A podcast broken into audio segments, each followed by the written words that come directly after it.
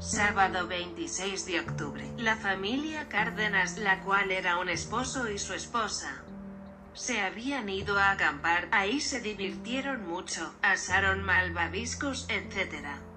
Estaban felices hasta que se azotó fuerte la puerta. Los dos se asustaban fácil aunque veían películas de terror. El esposo fue a ver cuando se asomó notó que el viento no azotó la puerta sino un mapache. Cuando regresó su esposa ya no estaba.